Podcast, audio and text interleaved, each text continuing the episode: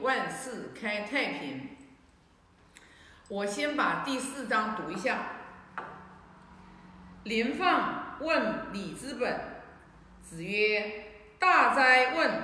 礼与其奢也，宁俭；商与其易也，宁戚。”这里讲的是林放这个人问礼的根本是什么？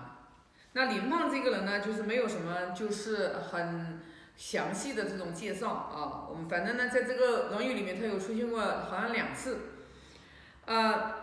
就是他问礼的根本是什么？那孔老夫子就说：“啊，大哉问！这个问题问的太好了，知道吧？这个问题问的是啊，太太这个有学问了，有深奥了啊。”他说：“礼与其奢也，宁俭。就是这个礼，就是你与其啊表现的那么的奢华，那么庄重啊。”其实你还不如的话，就是俭，啊，就是极节俭。丧与其易也，宁戚。丧就是指的是你办丧事，啊，就是办生老病死嘛，这个都是属于是，呃，人人都不可避免的。那你与其的话，就是在这个，呃，人过世的时候，你办这个丧事，治理这个丧事的时候。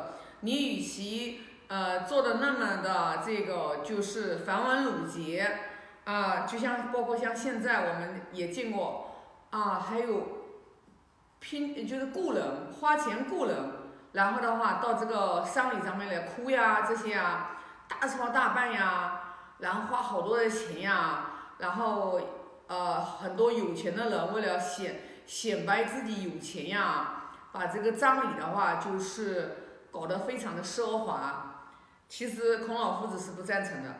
孔老夫子说，宁愿是宁戚，这个戚就是发自心中的哀伤和悲伤，亲人过世了啊，你要发自内心的啊这个哀伤啊痛痛心里的这种痛。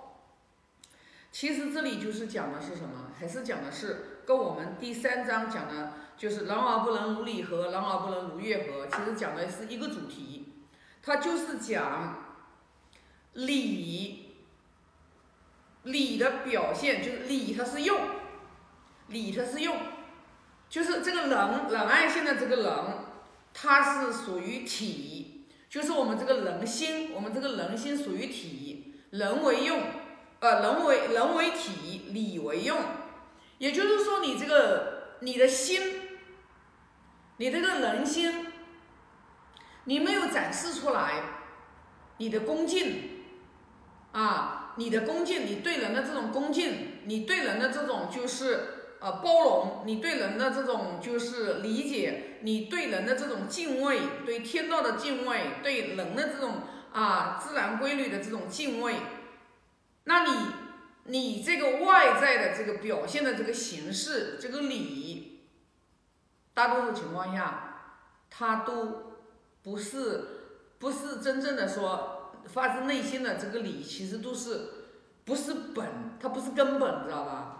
因为如果说你一个人，比如说像，你看我们这个《论语》里面讲了很多啊，就是啊，包括包括就是有讲就是凤雷绚丽，就是然后的话，父子就是一旦一旦这个就是。呃，天气就是自然界的这个，呃，天气变了，或者打雷了，或者刮风下雨了，那孔老夫子他都是很敬畏的，知道吧？他马上就开始打坐，马上就开始静坐。那为什么呢？他就是因为对天道的这种敬畏之心发自内心，知道吧？就是说我们现在的人，知道吧？没有敬畏之心，那你没有敬畏之心的时候，你就。你就你也不怕，就是做坏事，天打雷劈，知道吧？那你就没有底线呀，没有底线，你就什么事都敢做的时候，那你这个人生你能好吗？你肯定是好不了的，对不对？所以说，为什么孔老夫子说，哎呀，问礼之本，大哉问，这个问的太好了，你知道吧？啊，因为你这个礼，你所表现的任何的这种形式。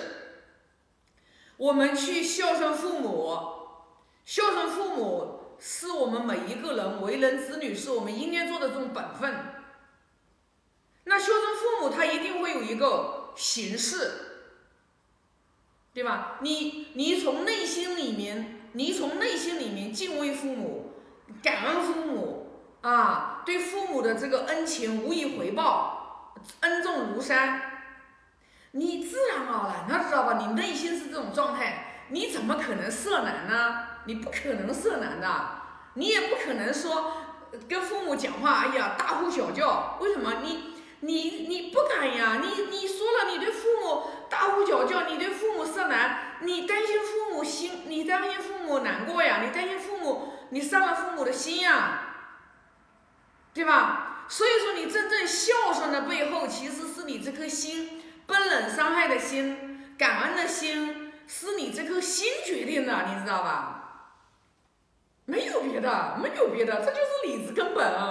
如果你行孝了，你没有行好，其实你要关照，是因为你这颗心不够恭敬呀，你这颗心不够感恩呀，你没有感恩父母把你带到世界世界上来呀，对吧？你才会对父母脸使脸色呀，不好看呀，知道吧？啊。给父母以为给父母一口吃的，至于至于犬马皆能有养，不敬何以别乎？对不对？你孝养父母的话，至于犬马皆能有养，不敬何以别乎？你不敬父母，你跟养犬和马又有什么差别呢？那《论语》里面讲的清清楚楚呀。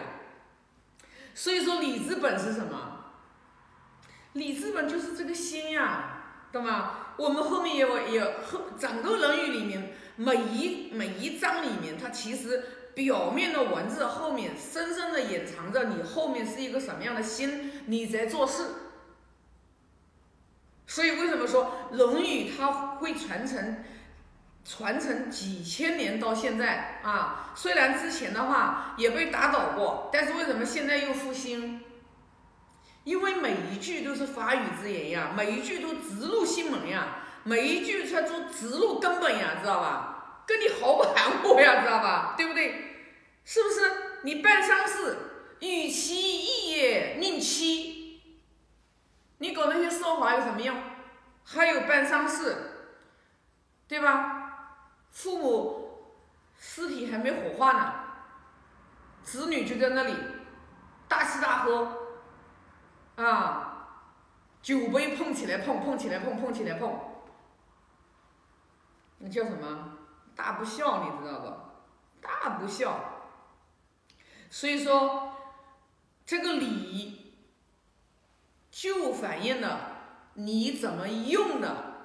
你装，你也只能装一时，你没法装，你没有办法装八小时，你一天装八小时。你没有办法，你没有办法装装装这个，就是呃一个月。你早时你你如果不是你心，你不是那个善良的人，你不是那个慈悲的人，你狐狸尾巴你一定会露出来的。因为什么呀？你的一个眼神，你的一个行为，你的一个举止是瞒不了别人的，懂吗？所以说，你看我们为什么有时候。人人都喜欢跟一个真诚的人交往，真真诚，知道吧？我前两天我还跟我们那个跟谁说的，我不记得了。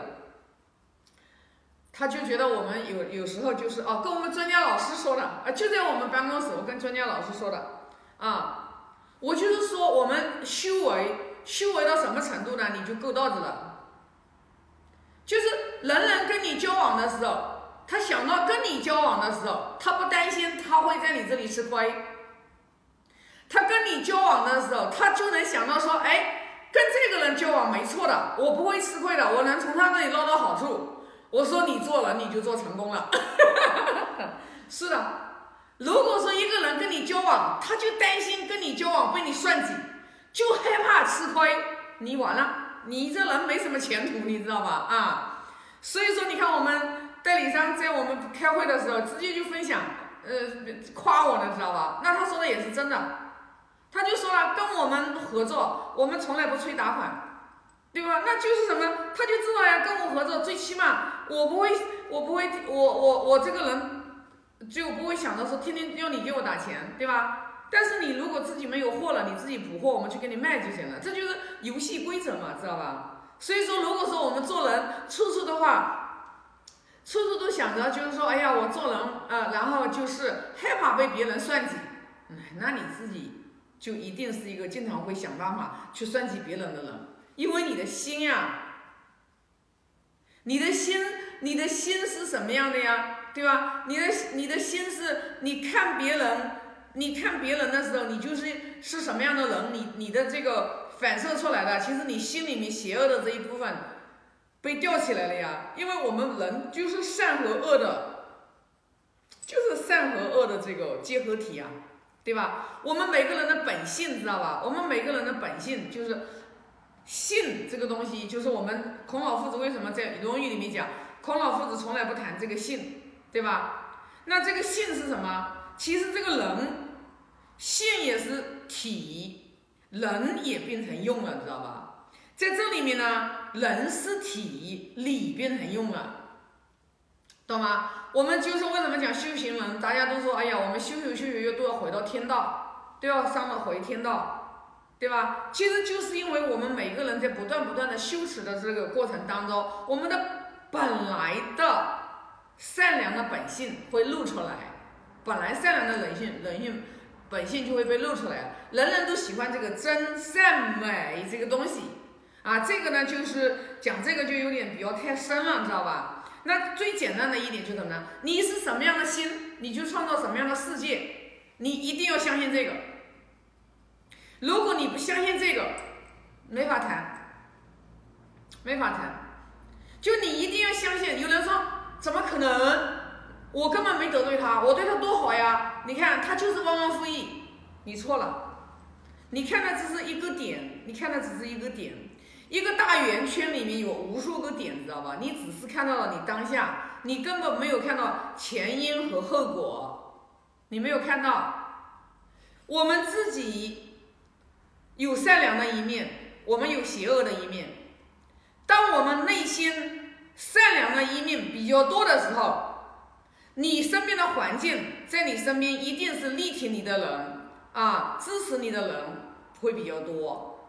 所以说，如果我们把自己心中的这种自私自利啊，然后的话就是抱怨啊、指责这些所有的这些负的情绪，我们把它剔除的时候，你就会发现。你加进来更多的，因为你只要有怨，你就不会爱，恩怨恩怨，只要你有怨，你就不会有感恩。他说感恩，说我感恩一个人，我同时又怨恨一个人，那不可能，那你一定是前一秒感恩，后一秒你恨，他不会同时并立存在的。所以说，如果我们想要我们的生命的质量维持越来越高的时候，你必须要把你负面的能量。抱怨、计较、自私自利、怨恨，把它剔除掉。你全部都是感恩、敬畏、包容、理解、爱，知道吧？你的你的生命情绪当中维持越来越高的时候，你就活得会越来越快乐。这个是毫无疑问的，你不用不用怀疑。也就是你内心的仁爱之心，你这个理的这个本，它就在增厚，增厚，也就是你的德行会增厚。你的德行增厚的时候，厚德载物呀，那你身边你外在的外物的东西，你就会也会增厚。但是记住，不能执着，一执着就麻烦了。一执着的话，你就你就迷失了。你外面的财富再多了之后，你迷失了你自己的时候，这些东西终归它一个轮回，它又流失了，这不属于你的。所以说，我们修为什么呀？我们要修我们自可自己的一颗仁爱之心，就是所有外在一切的理的本。啊，如果你是一颗仁爱之心，你是什么样的人，不会错的。你无论怎么用，无论跟谁交往，你都是你。啊，那这一章我就分享这么多啊。我现在发个大愿啊。